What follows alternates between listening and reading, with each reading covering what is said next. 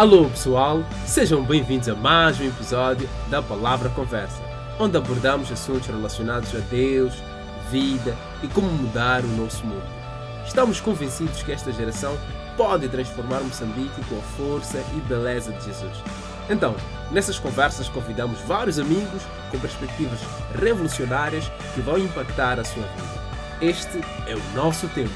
Esta é a Palavra Conversa.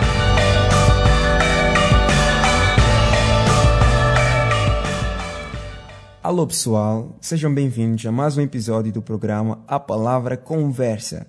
Espero que estejam a desfrutar da melhor maneira esses dias quentes, agora em outubro. Uau! Bom, acredito que já devem estar a perguntar-se: onde está o Efraim? Bem, ele está aqui, aqui mesmo. Então, Efraim, como você está? ah, muito obrigado, Zarias. Eu estou muito bem, embora é muito estranho estar deste lado hoje. ah, já posso imaginar. Ora bem, Efraim, o Efraim vai nos trazer um tema e diz: Já vou, estou muito curioso. Efraim, qual é o tema e o porquê do tema? Bom, o tema de hoje é o seu ídolo. Porquê do tema? Bom, a palavra de Deus nos diz que o primeiro mandamento é amar a Deus de todo o seu coração, toda a sua alma, todas as suas forças e todo o seu entendimento. Então, este é o primeiro mandamento que temos que acertar.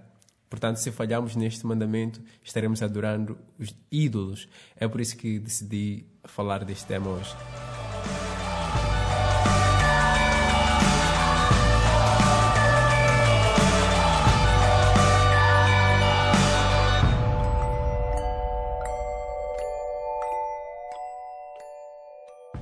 Ok, Efraim, já que o tema de hoje é o seu ídolo, gostaria de começar esclarecendo uma dúvida que paira na minha mente. O que é um ídolo? Bom, uh, o ídolo é tudo que ocupa o lugar de Deus no nosso coração.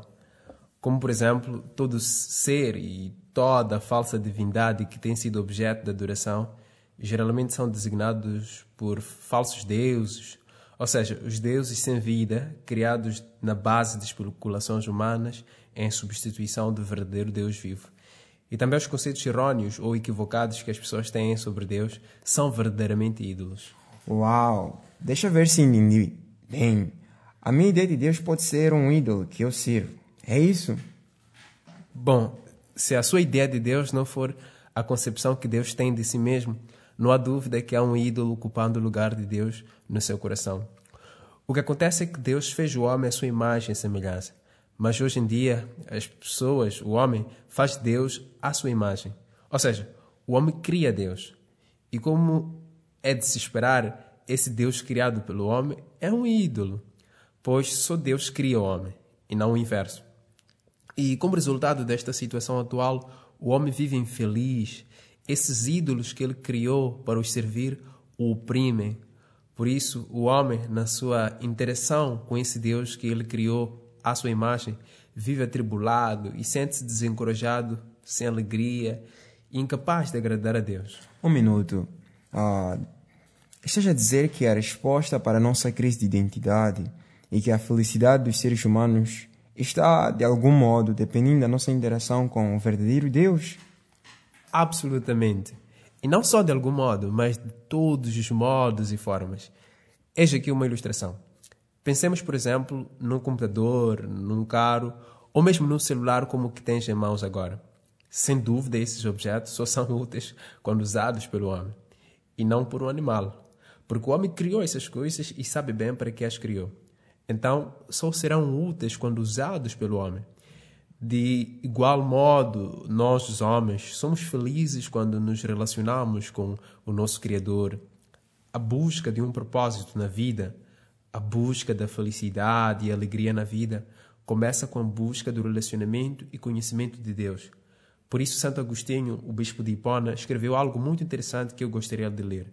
Ele escreveu o seguinte: Fizeste-nos, Senhor, para ti, e o nosso coração anda inquieto enquanto não descansar em ti. Depois de eu ter lido isto pela primeira vez, Azarias, eu fiz-me as seguintes perguntas: Como descansaremos naquele que não conhecemos? Andaremos com o coração inquieto para sempre? Haverá alguma solução para essa nossa tristeza de espírito? Oh, ok. E, e só por curiosidade, A que resposta chegaste depois dessa toda meditação, dessa descoberta? Bom, a resposta para a última pergunta é sim. Há uma solução para a nossa tristeza de espírito e é Deus, pois Ele foi, ou pois foi Ele que nos criou e Ele sabe que nos, o que nos fará felizes. E é Jesus, aquele que disse: Venham a mim todos os que estão cansados e oprimidos, e eu os aliviarei. Por isso temos, ou por isso não temos por que andar com o coração inquieto para sempre. Certo, Efraim. Bom, no conceito de ídolos que apresentaste, gostaria que esclarecesses a segunda categoria de ídolos, que são as concepções equivocadas de Deus. Pode esclarecer? Certo. Com certeza has de ter notado nos círculos sociais que vives ou interages que há pessoas que uma mera lembrança de Deus é para elas motivo de grande alegria e entusiasmo. Os olhos delas brilham quando ouvem falar de Deus. Eu até diria que são assediados por uma tal alegria que nem sabe como contê-la. Mas infelizmente, por outro lado, há algumas pessoas que, para elas, um simples pensamento a respeito de Deus pode causar grande incômodo. Deus é para elas um rei tirano, omnipotente e muito severo, determinado a restringir a liberdade humana e a negar-lhes o melhor da vida. Há pessoas que ficam mal dispostas só de pensar em Deus. Yeah, realmente. Quando estou diante dessas pessoas, as perguntas que sempre me faço são as seguintes: Será que essas pessoas conhecem a Deus de verdade? Será que o Deus que estão a adorar e servir é o verdadeiro Deus?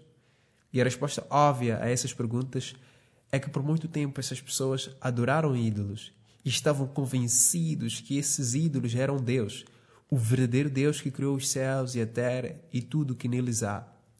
Mas na verdade estavam todo esse tempo enganadas e durante todo esse tempo e mesmo hoje, essas pessoas andam com um coração inquieto que busca descanso nos ídolos. Entretanto, os ídolos, como é de se imaginar, não dão descanso a ninguém. Por isso, essas pessoas nunca chegaram a gozar paz, alegria, amor, porque esse Deus que servem é um ídolo. O nosso coração só gozará descanso e tudo isso quando estivermos a servir o verdadeiro Deus. Os ídolos sempre deixam o nosso coração inquieto e retraído, mas Deus dá descanso ao nosso coração. É assim como o som do meu coração a ver se estou construindo altares idólatras. Quando encontro descanso em tudo que faço, quando meus atos são movidos por amor, sei que meu coração está olhando para o verdadeiro Deus. Veja, Zarias, há pessoas abandonando Deus hoje porque estão decepcionadas com Deus, porque quer porque Deus não fez o que elas queriam ou o que elas esperavam. Elas se sentem traídas, enganadas, como se tivessem perdido o seu tempo buscando esse Deus, que se diz ser companheiro fiel, que no entanto foi muito ausente e infiel quando mais precisavam dele. E agora um simples pensamento sobre Deus deixa essas pessoas mal dispostas. Mas na verdade, essas pessoas, ao invés de agirem e se sentirem assim, deveriam mesmo era estar tristes e se perguntarem e até mesmo investigarem se o Deus que servem é mesmo Deus. Porque enquanto não acertarem essa pergunta, elas andarão com o coração inquieto para sempre. Digo sempre como quem diz, eternamente. Na Bíblia Sagrada, lá no livro de Juízes, há várias histórias sobre como o povo de Israel chegou a adorar ídolos. Os israelitas estavam convencidos que se serviam ao verdadeiro Deus, contudo serviam a ídolos. Uau, como assim? Podes aprofundar essa afirmação? Podes ir mais a fundo nisso? Sim, claro. Uh, todo o livro de Juízes está cheio de repetições da frase: Naqueles dias não havia rei em Israel cada qual fazia o que parecia direito aos seus olhos. Ou seja, cada qual servia a seu próprio ídolo, na convicção errônea de que servia a Deus. E com base nisso, cada um fazia o que lhe parecia ser a vontade de Deus. Mas como tudo isso começou? Bom, quando os israelitas saíram do Egito, Deus lhes havia deixado muito recomendado que, ao chegarem na Terra Prometida, deveriam expulsar todos os cananeus para que se não corrompessem com o estilo de vida e adoração daqueles povos, e nem adotassem as repugnantes práticas de sacrificar os filhos em nome de Deus. Entretanto, os israelitas falharam em expulsar os cananeus Por conseguinte, com o andar do tempo, as gerações que iam nascendo iam se tornando cada vez menos familiarizadas com o Deus de Israel, mais familiarizadas com os ídolos e as práticas dos cananeus, pois os israelitas estavam cercados pela mais crassa idolatria, mano. Então, daí começaram a adotar aquela cultura horripilante, aqueles, aquelas horríveis práticas religiosas dos cananeus. Eles chegaram até a adotar o mesmo estilo de adoração dos cananeus ao adorarem a Deus, caminhando dessa forma a passos largos para a idolatria.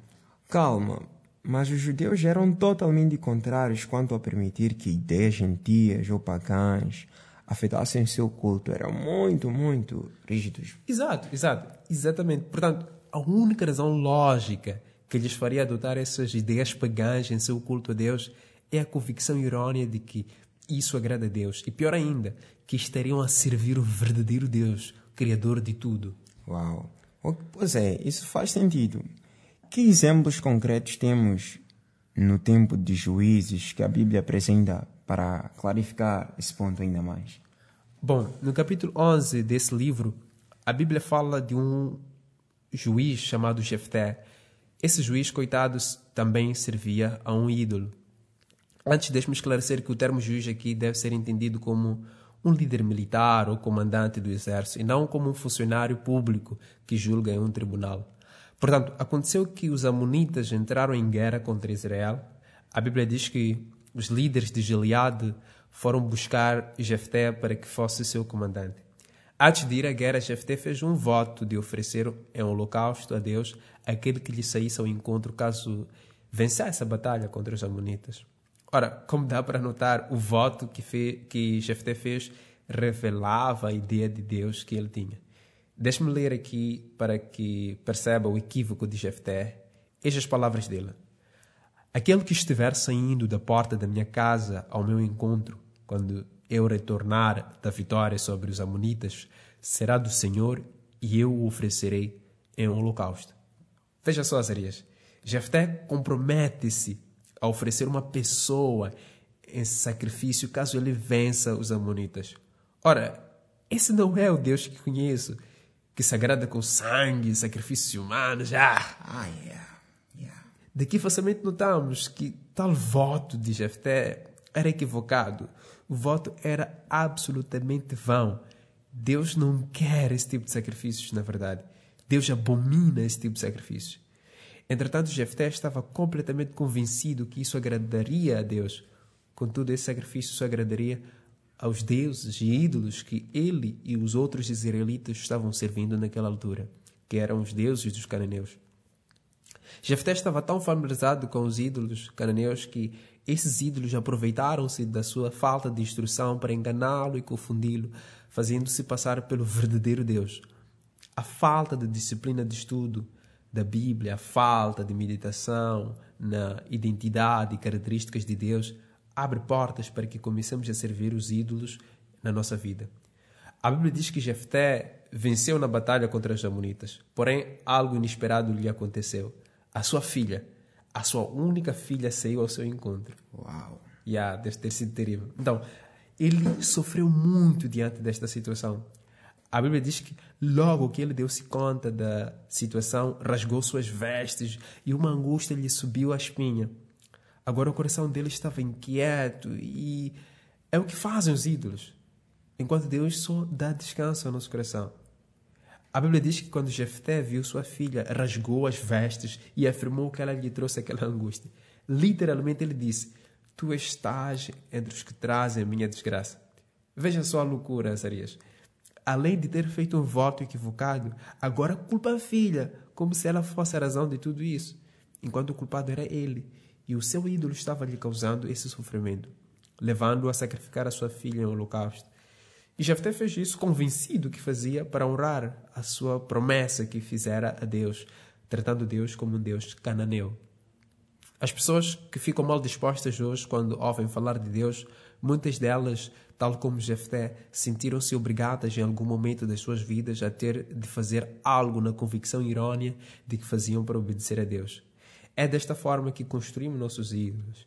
Eles vêm disfarçados como se fossem o verdadeiro Deus. Por isso, hoje em dia, as pessoas estão indignadas com Deus porque foram enganadas pelos seus ídolos. E a mais cruel das mentiras destes ídolos é que se fazem passar pelo único Deus vivo, o Eu Sou. Por isso são facilmente enganados os que perderam de vista o caráter e o coração de Deus e todos os que não buscam conhecer o Senhor como Ele realmente é. Daí esses ídolos encontram portas abertas nessa ignorância que temos sobre Deus e aproveitam para sugar-nos toda a alegria e trazem tantos sofrimentos, depressão, angústia e ansiedade. Oh, mas Efraim, como podemos então fechar essas portas que permitem que os ídolos entrem nas nossas vidas? O assunto é importante, então como é que nós podemos fechar essas portas? Bom, a Bíblia diz em Oséias 6, versículo 3, assim, permita-me ler: Conheçamos o Senhor, esforcemo-nos por conhecê-lo. Tão certo como nasce o sol, ele aparecerá. Virá para nós como as chuvas de inverno, como as chuvas de primavera que regam a terra. Ou seja, se do coração puro e sincero buscarmos conhecer a Deus, estejamos tão certos que Ele se revelará a nós. Creio que não preciso dizer que a nossa busca e adoração a Deus exigirá que o conheçamos, sob pena de estarmos a adorar um Deus criado por nós mesmos, um ídolo. E muitas das vezes esse ídolo somos nós mesmos. Quando não fazemos isso, assim como Jefté, nos deixamos envolver por um problema que realmente não existe. Por um problema que é apenas consequência de um ídolo que servimos, pensando que é Deus. E diante desse problema aparente, nossas forças ficam paulatinamente reduzidas, nossa mente fica confusa e toda alegria se esvazia do nosso coração, até o nosso coração ficar inquieto, sedento de descanso. Hum, dirias que então, dirias que hoje em dia há pessoas que vivem num dilema parecido com o do Jefté? De algum modo, penso que todos nós vivemos nesse dilema. Como disse no início, os israelitas criaram seus ídolos durante o período dos juízes por causa da convivência e com insistência com os cananeus, povos que viviam na mais crassa idolatria. Nós também vivemos hoje num país multicultural e plurirreligioso. Isso tem influenciado bastante na forma como compreendemos Deus. Várias características são atribuídas à palavra Deus, quer de forma voluntária ou involuntária. E isso está a influenciar na maneira como as gerações atuais compreendem Deus, assim como os israelitas foram influenciados durante o período dos juízes. Além disso, os nossos pais, os filmes que assistimos, os livros que lemos, as coisas que ouvimos, a comunidade com que interagimos, os nossos amigos, a internet, confrontam com o nosso coração e mente e nos apresentam um Deus que nem sempre é o Deus criador de tudo que há. E a partir daí começamos a servir algum ídolo. E muitas vezes é de forma inconsciente, Azarias. Então, chegar, chegar nesse ponto, que consequências está a trazer essa realidade? Bom, deixe-me dar-lhe um exemplo. Um criminoso causa muitos problemas e sofrimento, certo? Certo. Mas, graças a Deus, os criminosos representam uma minoria da população mundial. Entretanto, uma pessoa que, como Jefté, serve a um ídolo na convicção errônea de que serve a Deus, é um forte candidato a causar mais problemas e muito mais sofrimento que um criminoso normal pode causar, além de causar sofrimentos a si mesmo. Infelizmente, há muitas mais pessoas servindo ídolos. Eu preferia que houvesse mais criminosos já agora. Ah. Bom, na verdade, estou convencido que somos todos intelectualmente limitados para compreender Deus na sua plenitude. Em algum sentido, de forma consciente ou inconsciente, temos uma ideia equivocada de Deus e servimos alguns ídolos em algumas áreas das nossas vidas. E o ídolo mais comum que servimos somos nós mesmos. Assim como Jefté que culpou a filha, o ídolo que servimos nos leva a tomar decisões e a fazer escolhas equivocadas e a culpar todo mundo pelas frustrações. Causamos sofrimentos a nós mesmos e a tantas pessoas por causa da influência que os ídolos que servimos têm sobre nós. O que adoramos está por detrás das nossas escolhas e decisões. Somos sempre influenciados pelo ser que adoramos ou servimos. Então, de que modo podemos identificar os nossos ídolos? Ou seja, quem são os nossos ídolos hoje em dia? Uh, como disse no início, os ídolos são todas as coisas que ocupam o lugar de Deus em nossas vidas. Toda e qualquer coisa. Numa só palavra, eu identificaria o ídolo como sendo o mundo. Pois a Bíblia diz em 1 João 2,15: Não amem o mundo nem o que nele há. Se alguém ama o mundo, o amor do Pai não está nele. O mundo é aqui definido como todas as realidades que podem trazer ou fazer com que as pessoas se separem de Deus. Ou seja, é uma combinação de coisas que nos afastam de Deus e refere-se exatamente a tudo que pertence a esta vida e que se opõe a Cristo. Por isso, João diz que aquele que ama o mundo não tem o amor do Pai nele. Portanto, permitir que o mundo viva em nós leva-nos a servir ídolos. Uh, A. W. Tozer disse no seu livro A Procura de Deus que no coração do homem há um santuário que só Deus é digno de ocupar. Mas esse nosso desejo feroz pelas coisas deste mundo fez uma substituição monstruosa, colocando ídolos no lugar que só Deus é digno de ocupar.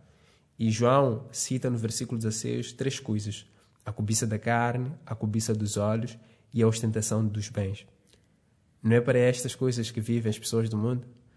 Não são essas coisas que ocuparam o lugar de Deus nos nossos corações? Não são essas coisas que estão a imperar nas nossas vidas e nos separam de Cristo? Temos de admitir que todas as pessoas estão a servir a alguma coisa. E se não estão a servir a Deus, estão a servir a um ídolo. E como todos os ídolos, eles exigem mais e mais daqueles que os adoram. Enquanto o mundo imperar em nossos corações, toda a vida pode se tornar repleta de ídolos. Portanto, o apego às coisas desse mundo, o apego aos nossos prazeres e desejos, nos levará a servir ídolos. Por isso, precisamos procurar o verdadeiro Deus. Precisamos nos apegar a Cristo, investigar e buscar conhecê-lo como ele realmente é, para não cairmos nas mãos dos ídolos. Então, uma última pergunta, já que estamos para o fim. Estiveste a dizer que para nos guardarmos dos ídolos, precisamos buscar conhecer a Deus para não confundi-lo com os ídolos. Já agora, é possível conhecer perfeitamente a Deus e permanecer à parte e permanecer na idolatria? Uh, o diabo é o perfeito exemplo disso. Mesmo conhecendo Deus, ele chamou, ele amou mais a si mesmo e a sua beleza, que é Deus. Portanto, essa nossa busca pelo verdadeiro Deus tem duas fases. A primeira é da ignorância, em que não conhecemos a Deus e buscamos conhecê-lo sob pena de servirmos ídolos, como fez Jefté. A segunda é a fase em que temos de escolher. Depois de conhecer a Deus, devemos escolher se servimos a Ele ou, como o diabo, viveremos para nós mesmos e nossos ídolos. A Bíblia diz em Romanos 1, versículo 21, Tendo conhecido a Deus, não o glorificaram como Deus. E o versículo 25 diz: Serviram mais a criatura do que o Criador. Portanto, é uma questão de escolha. Escolha hoje quem adorarás: a criatura ou o Criador, aos ídolos ou a Deus. Quero terminar citando 1 de João 5, versículo 21, que diz: Filhinhos, guardem-se dos ídolos. Obrigado, Efraim, por esse tema incrível. E, querido ouvinte, espero que isso possa renovar o seu entendimento e compreensão de Deus. Ele permita ir mais a fundo em intimidade com Ele. Bom, chegamos ao fim de mais um episódio. E na próxima semana estaremos com mais um amigo nosso. Para se informar mais sobre o nosso programa, pode encontrar na nossa página do Facebook a palavra Movimento ou no Instagram a palavra MOS. Fique bem e até o próximo episódio.